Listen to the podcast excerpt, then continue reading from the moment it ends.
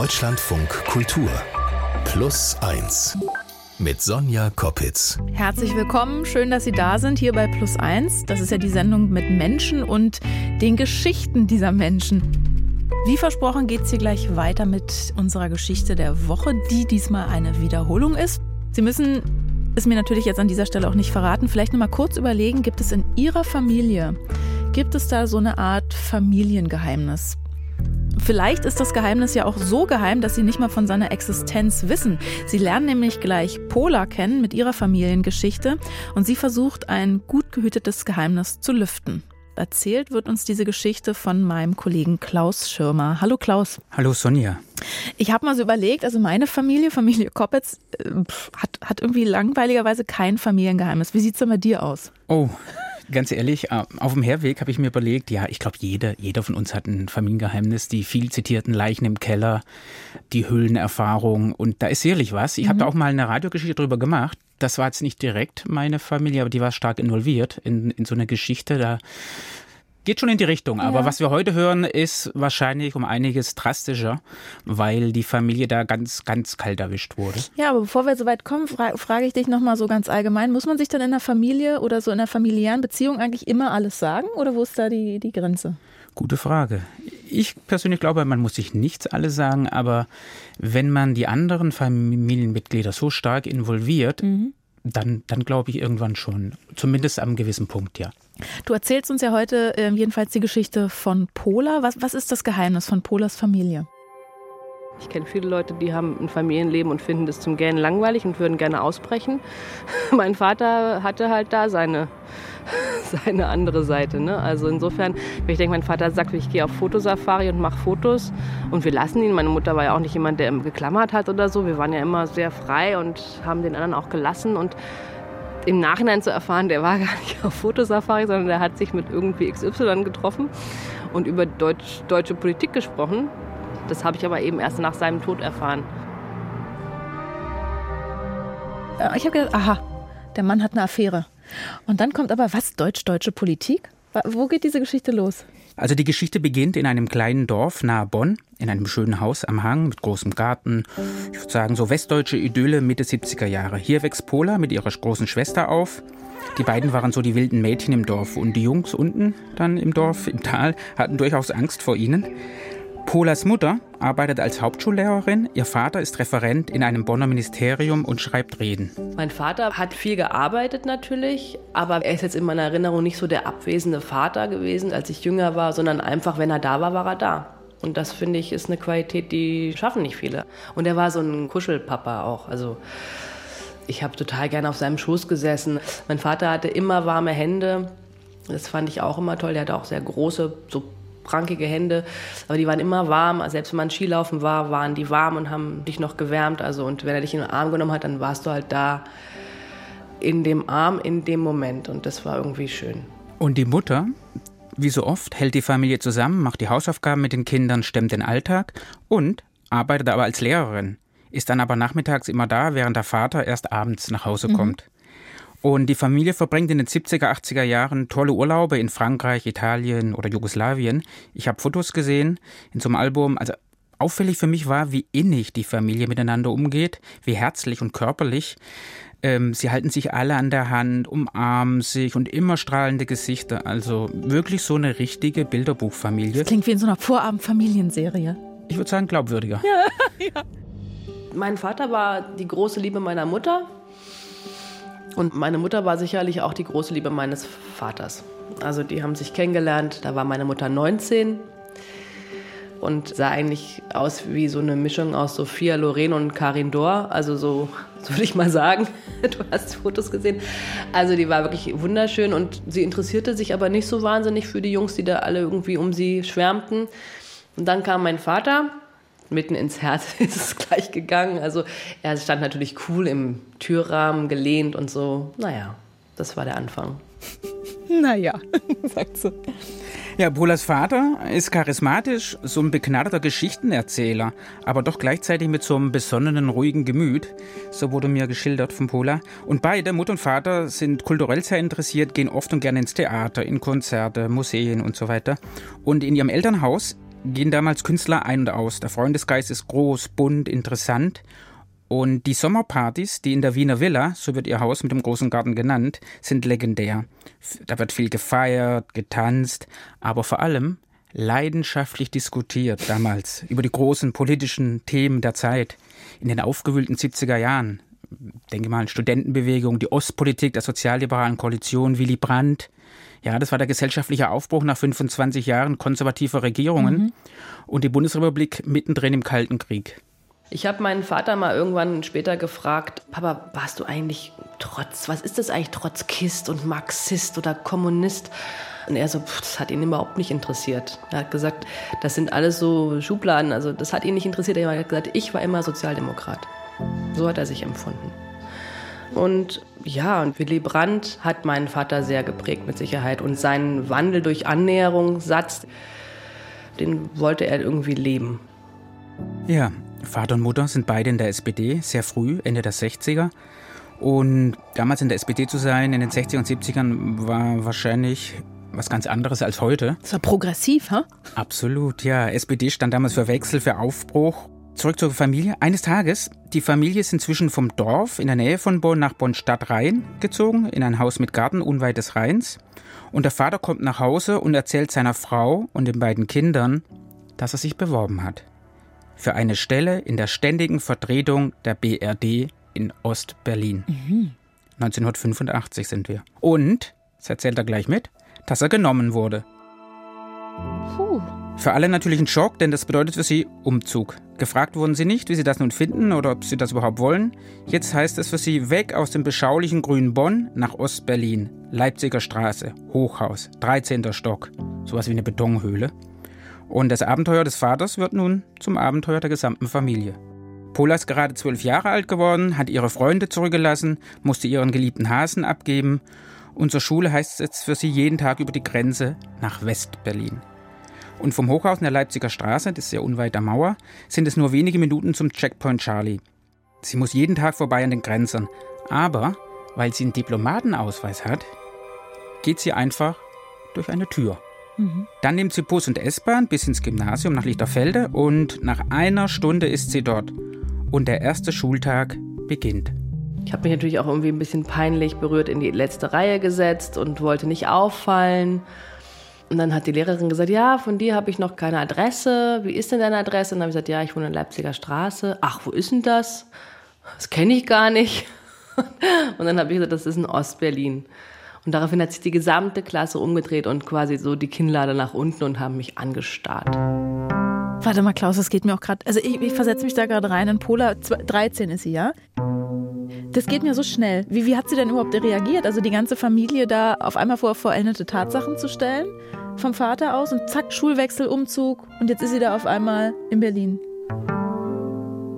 Die Binnenstruktur der Familie war ja sehr harmonisch und ausgeglichen. Also mich hat es auch überrascht, ähm, dass die Familie da so überfahren wurde. Aber die haben das mitgemacht, mhm, ja. Mhm.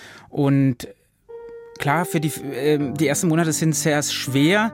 Klar, der Reiz Ostberlin, äh, du bist in einem Land mit der gleichen Sprache, aber mit einem total unterschiedlichen politischen System. Du hast die Mauer vor der Nase, das ist ja unheimlich schwer. Und dann jeden Tag über die Grenze zu mhm. gehen, also du hast ja alles zurückgelassen, mhm. ja. Für den Vater ist es natürlich ambitioniert. Eine neue Stelle, eine total neue Herausforderung, auf die er sich gefreut hat. Und die Mutter, die vermisst natürlich ihre Arbeit. Die, war, die ist leidenschaftliche Lehrerin und findet sich in der Rolle als Diplomatengattin. Also kann ja auch mal charmant sein, ja, aber am Anfang hm, schwierig, ja. Mhm. Und, und, natürlich auch für die beiden Töchter, glaube ich. Ich habe ja selber welche, die, die schaffen es dann doch recht schnell, sich anzupassen. Wobei hier die Hürde natürlich mit dem extrem langen Schulweg und der mhm. Mauer äh, ist natürlich extrem nervig, ja.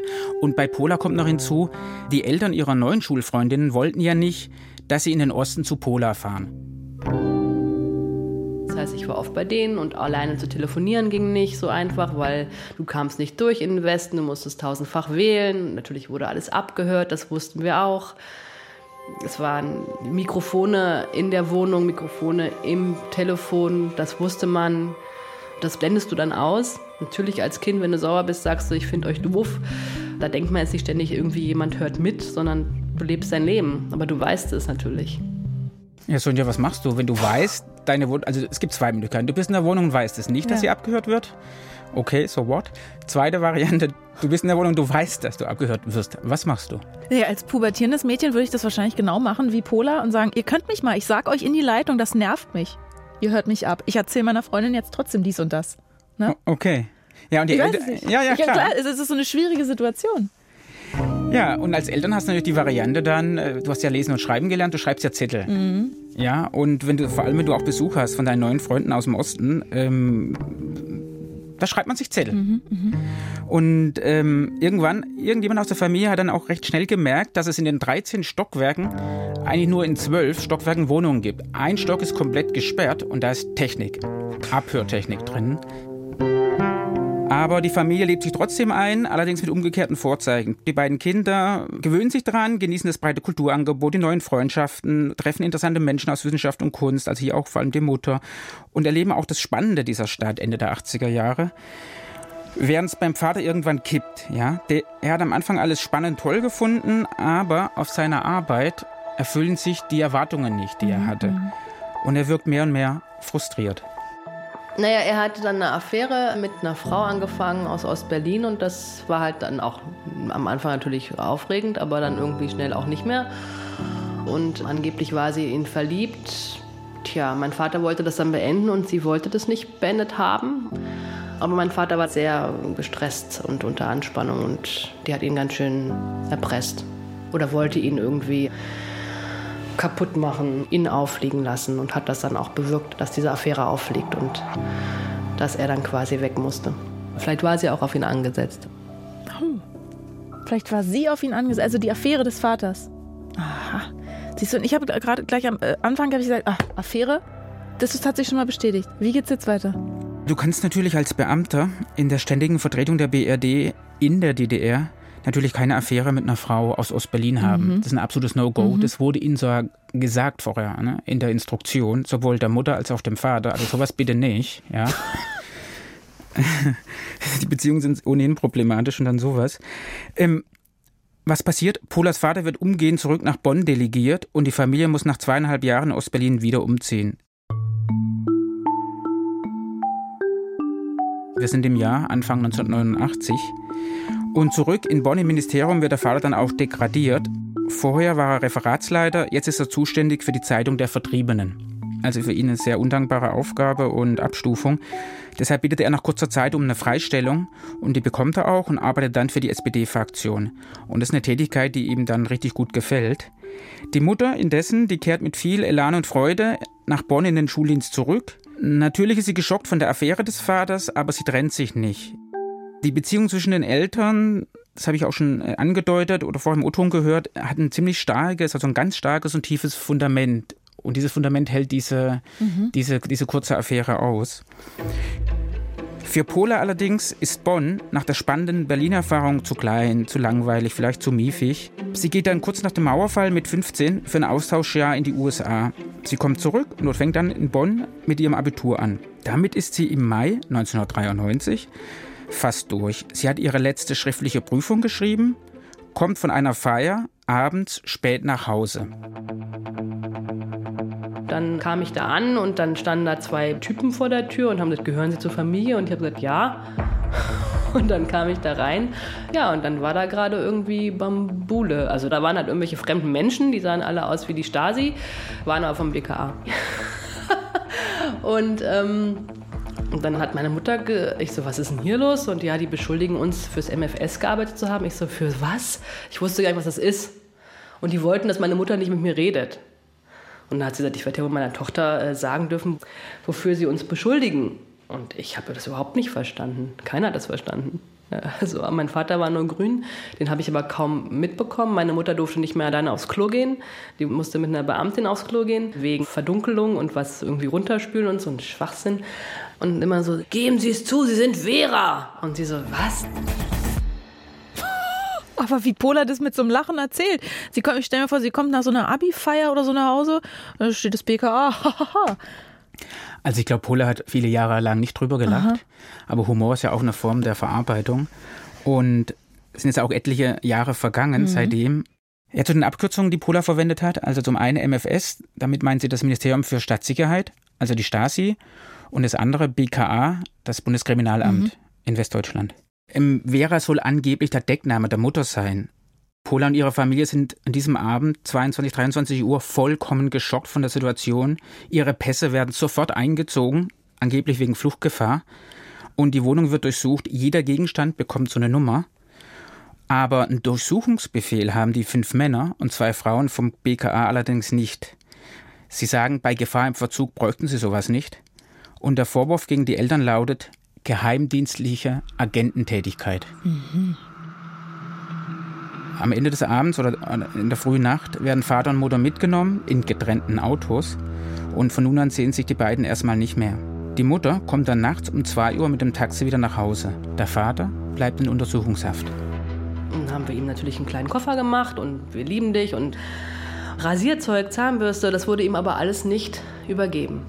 Das hat mich sehr schockiert. Ich war 19 und mein Vater wurde dieser Koffer nicht ausgehändigt. Er ist zwei Tage lang unrasiert, ungewaschen und Zähne geputzt, so dem Untersuchungsrichter vorgeführt worden.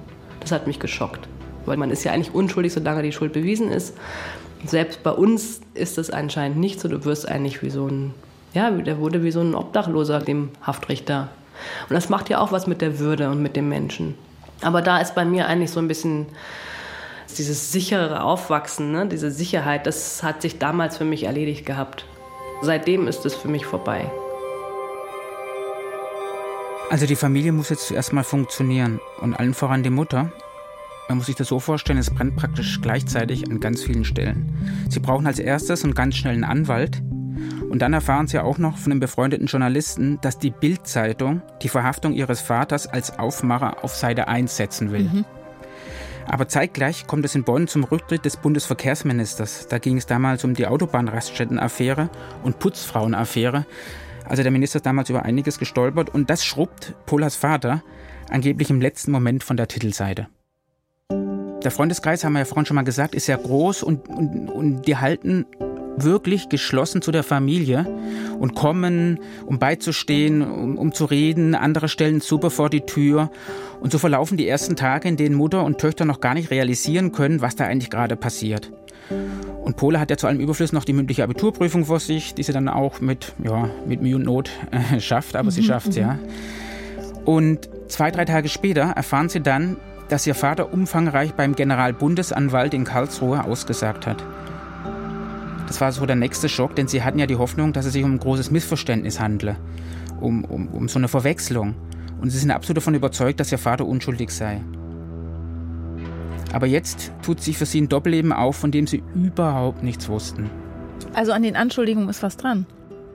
Ja. Mhm. Und da kommt jetzt auch so peu à peu raus, dass äh, der Vater angeblich fast zwei Jahrzehnte dem Geheimdienst der DDR zugearbeitet hat und Berichte, Originaldokumente aus seinem Ministerium übergeben mhm. habe. Und dazu gehörte auch äh, Material im Vorlauf zu deutsch-deutschen Verhandlungen, wenn es um Bereiche ging wie Reise, Besuchs- oder Transitverkehr. Das ist das eine. Und dann, dass er sich drei bis viermal im Jahr soll er sich angeblich mit dem für ihn zuständigen Agenten vom MFS getroffen haben, in so Städten wie Kopenhagen, Wien, Paris, Mailand, Venedig, adrette Schauplätze. Und da ging es angeblich nicht nur um die Übergabe von vertraulichen Informationen, das man so kennt aus Spionagenfilmen, sondern das, die hatten so eine Art beratenden Charakter, diese Treffen. Also das heißt, Polas Vater hat den Führungsoffizier des MFS beraten, man hat sich ausgetauscht, über Themen diskutiert, erörtert. Das war also so der Hintergrund zu der Situation, in der sich die Familie 1993 auf einmal befindet. Der Vater sitzt also in U-Haft, aber die Mutter darf ihn immer noch nicht besuchen, weil sie auch immer noch beschuldigt wird. Besuchszeit hat der Vater nur alle zwei Wochen und dann gibt es pro Besucherin nur eine halbe Stunde. Also legen Pola und ihre große Schwester die halbe Stunde zu einer ganzen zusammen. Und während dieser einen Stunde in diesem Besuchsraum sitzt auch immer die leidende Ermittlerin vom BKA mit am Tisch. Mein Vater saß mir gegenüber, rechts saß diese BKA-Beamtin und hier saßen ich und meine Schwester. Und wir haben halt dann versucht, so gut wie möglich von uns, unserem Leben zu erzählen. Während die Tante vor einem dicken Buch saß und also, die hat nicht gelesen, die hat natürlich solche Ohren gehabt, Elefanten groß. Ja, mein Gott, wir haben halt unseren Vater im Knast besucht. Also ich meine, da versucht man nicht zu heulen, irgendwie sich zusammenzureißen und irgendwie das Beste aus dieser einen Stunde zu machen. Und mein Vater hat meiner Schwester immer Kaugummis angeboten. Und dann hat sie ein Kaugummi bekommen. Es waren noch diese länglichen Kaugummis.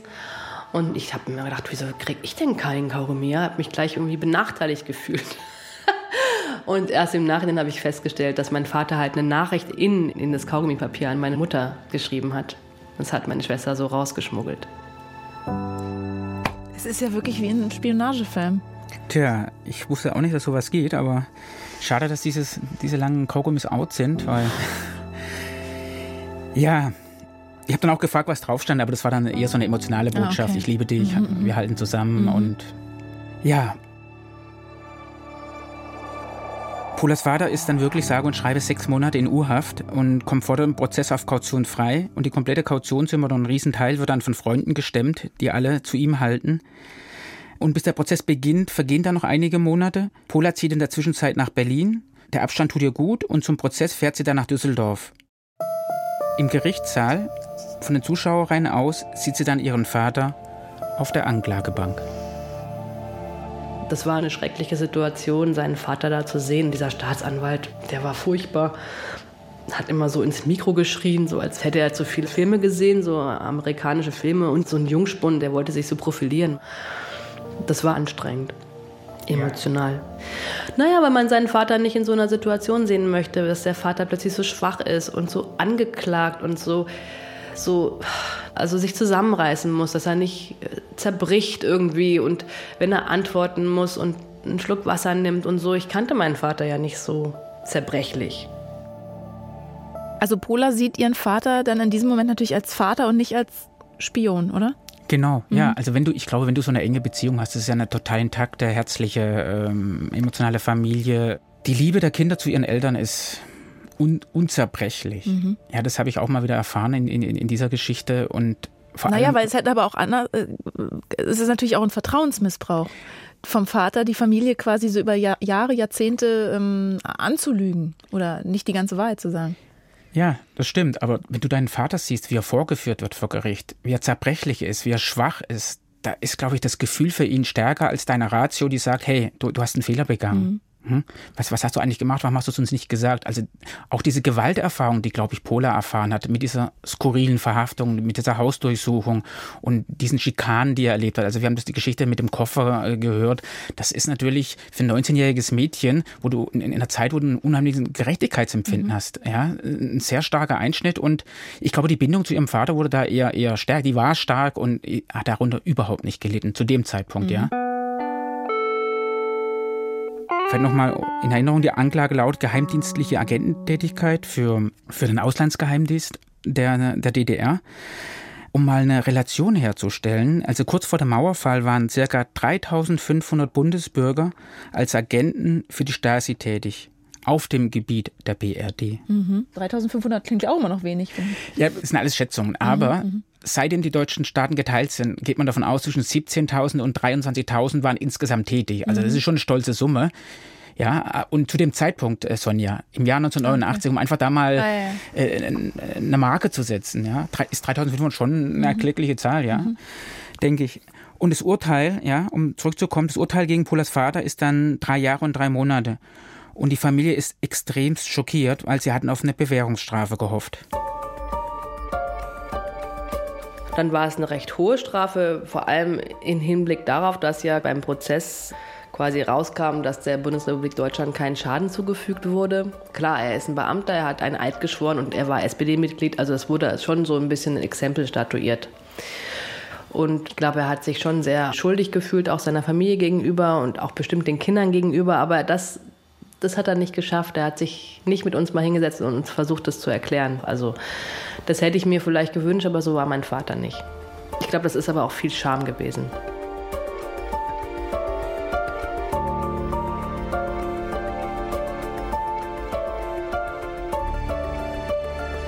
Pola hat miterlebt, wie ihr Vater aus dem Nichts heraus als Spion enttarnt, verhaftet und zu einer Haftstrafe von drei Jahren verurteilt wird.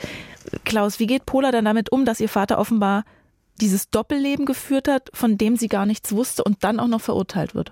Ja, zu einer, man denkt sich zuerst, ja, irgendwann, wenn du dann rauskommst aus dem Gefängnis und ähm, muss auch sagen, ähm, die Bewerbung, die U-Haft wurde angerechnet und mhm. er ist dann auch relativ schnell Freigänger geworden, konnte arbeiten.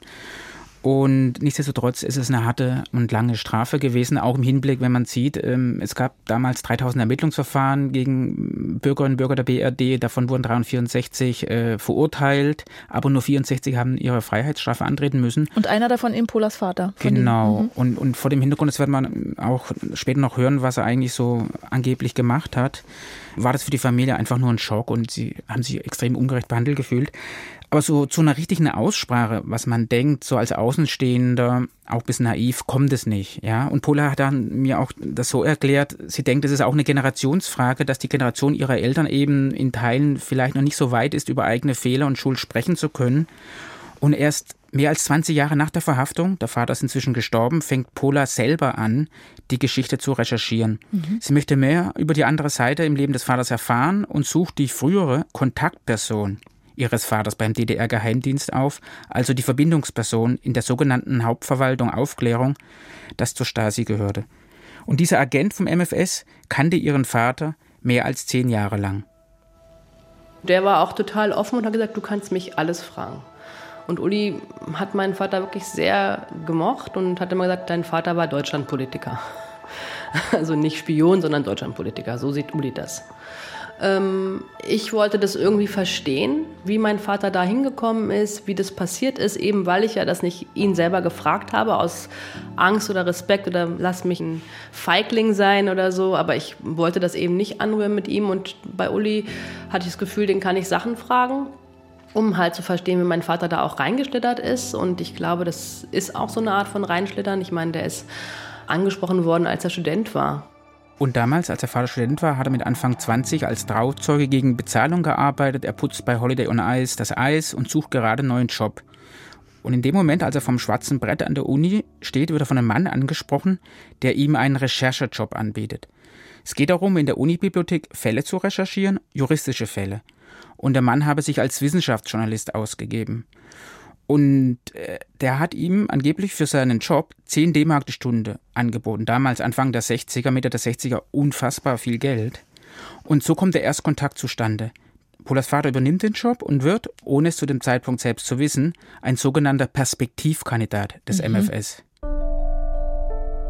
Und der Kontakt wird dann immer weiter ausgebaut. Er trifft den vermeintlichen Wissenschaftsjournalisten öfter mal in der Kneipe. Man diskutiert über Gott und die Welt, über die Themen der Zeit.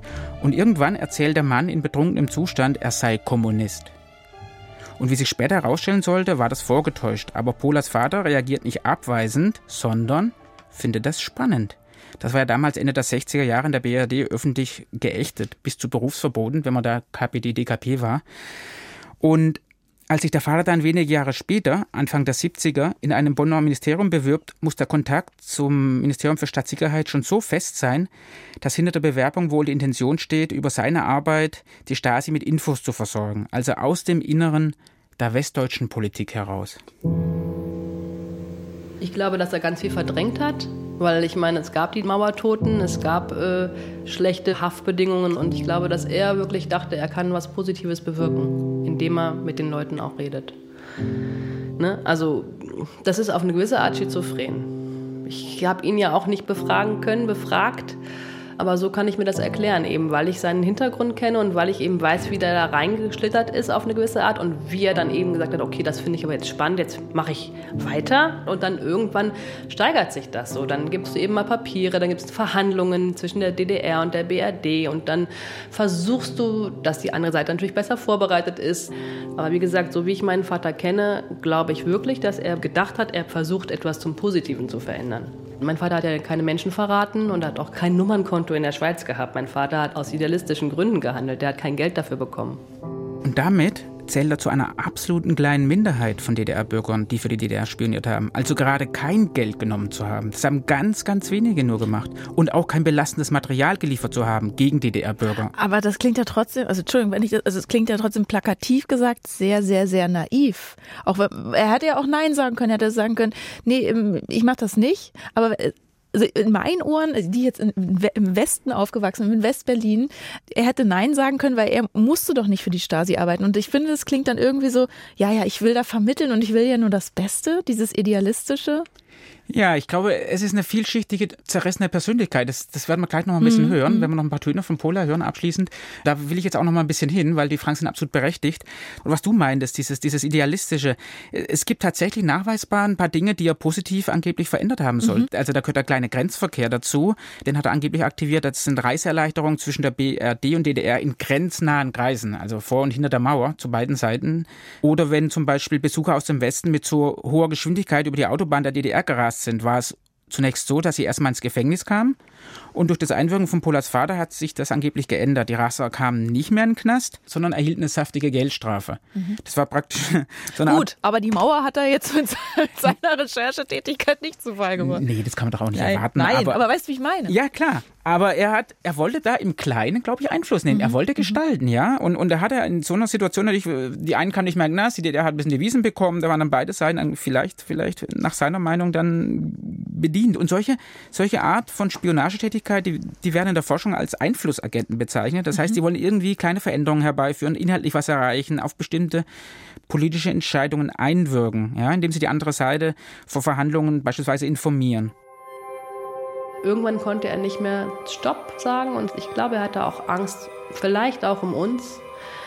Also meine Mutter hat mal gefragt, warum bist du nicht gegangen und hast dich quasi selbst gestellt? Und dann hat er gesagt, dann hätte ich Doppelagent sein müssen. Da hatte er Angst vor, das hätte ich nicht gekonnt. Er hat irgendwie den Weg nicht rausgefunden, glaube ich. Und es ist so menschlich.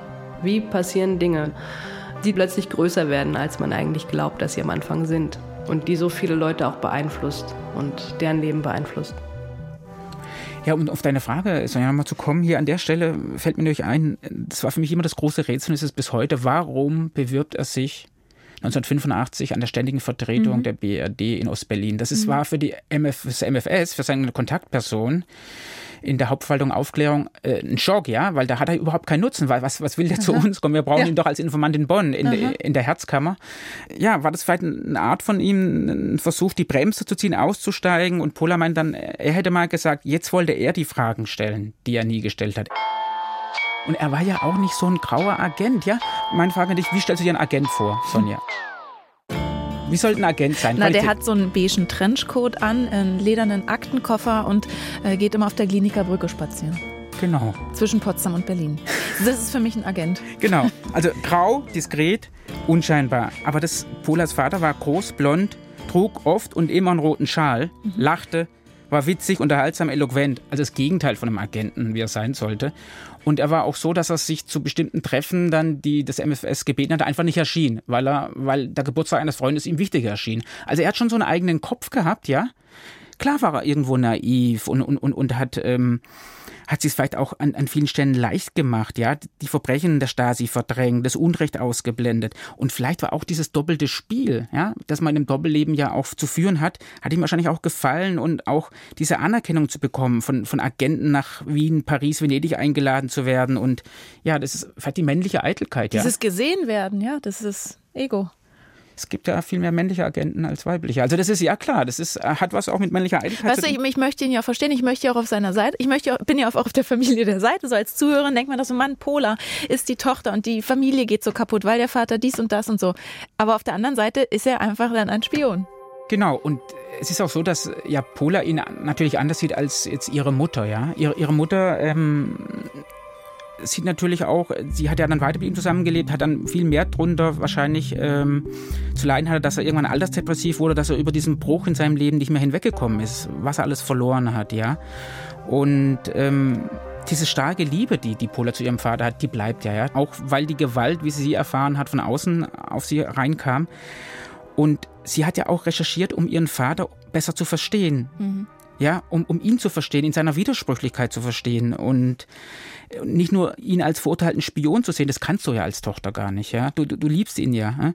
Und dass er seinen eigenen Kopf hatte, das war ja in der Familie vorher ja auch schon so und, und dass er Sachen zum Guten verändern wollte, durchaus. Aber dass er das alles andere ausblendet, die Mauertoten, ähm, die Haftbedingungen, wie es Pole erzählt hat, das ist halt auch ein Teil der Wahrheit. Und, und dieser Wahrheit stellt sie sich, ja, und sie versucht auch damit klarzukommen, indem sie jetzt künstlerisch damit umgeht. Sie, sie, sie schreibt ein Drehbuch über ihren Vater zum, mhm. zum Spielfilm. Sie hat auch eine Drehbuchschule, also um mal biografisch was zu ihr zu sagen, sie hat eine Drehbuchschule besucht vor, vor etlichen Jahren und sitzt da an einem Drehbuch dran. Ich habe jetzt akzeptiert, dass es irgendwie Teil meines Lebens ist. Es ist Teil unserer Geschichte als Familie. Ich habe versucht, ihn zu verstehen, das nachzuvollziehen, wie das passieren kann. Ich habe nie an meinem Vater gezweifelt als Vater, an seiner Liebe, an seiner Liebe für die Familie. Weil mein Vater war ja ein toller Vater. Der war ein toller Vater und das ist er auch für mich immer noch. Also, und das Tolle ist eben, dass die Familie zusammengeblieben ist und dass die Freunde geblieben sind. Und das hat es mich auch gelehrt, wie wichtig das ist. Liebe, Familie und Freunde. Vielen Dank, Klaus Schirmer, dass du uns diese Geschichte erzählt hast. Bitte.